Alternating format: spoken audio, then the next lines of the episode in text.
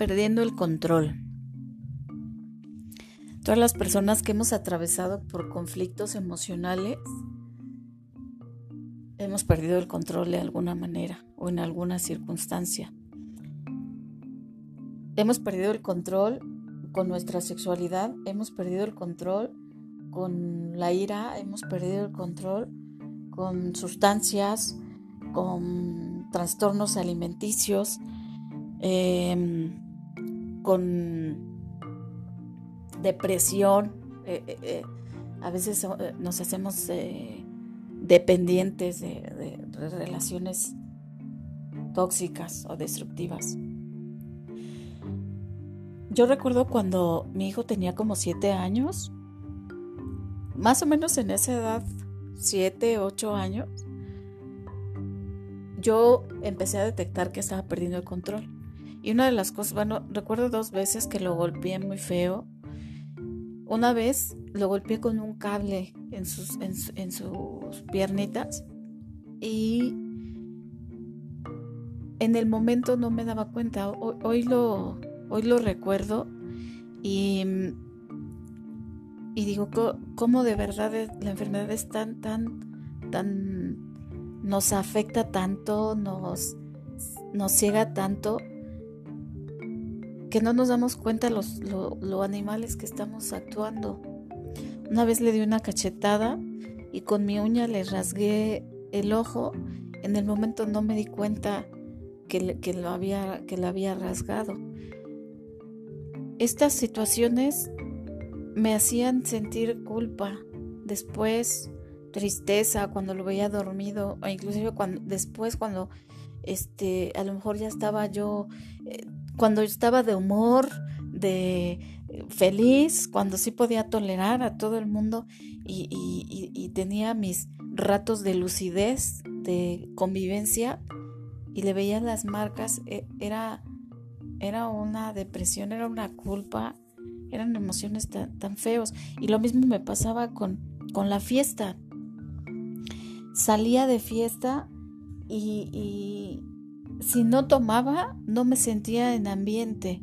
Entonces necesitaba tomar porque era lo único que me conectaba con mis amistades.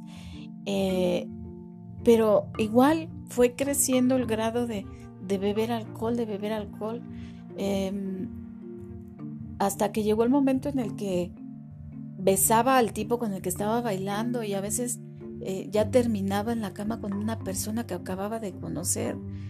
Entonces, por eso les digo que no importa el trastorno que tengamos, finalmente los sentimientos que vamos a tener después son los mismos, de culpa, de vergüenza, de vacío. Em, es importante que nosotros podamos darnos cuenta cuando estamos perdiendo el control y si estamos en un grado mínimo, que podamos tener humildad y aceptación para reconocer que no estamos pudiendo. Yo, yo me sentía tan autosuficiente que cuando la gente me hablaba de, de terapias, que cuando la gente me hablaba de grupos de ayuda, de psicólogos, inclusive de Dios, una persona, la mamá de una amiga que me hablaba de, de, este, de espiritualidad. Dice, esta gente está loca, cada quien es como quiere ser y yo soy así. A mí me han dicho que yo así era desde chiquita, que yo siempre he sido enojona, que así es mi carácter. Entonces vas por la vida creyéndote tan autosuficiente que no necesitas de nada. Entonces, eso es muy peligroso. Cuando nosotros perdemos el control tenemos que reconocer que necesitamos agarrarnos de algo que sea más grande que nuestra voluntad. Eso es lo que hoy, hoy quería compartir, tener cuidado con, con, perder el control. Actualmente, eh, yo les, mis, mis, trastornos, me di cuenta de ellos yo hace 15 años. En algún momento tomé terapias de un tipo, después de otro, y no porque no encontrara, he sido enriquecida en todas las cosas que he practicado.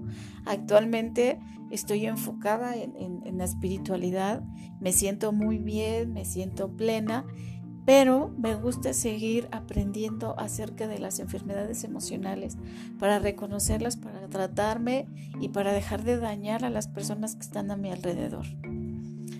Hoy les dejo esta experiencia y espero que estén muy bien donde quiera que se encuentren y nos escuchamos la próxima.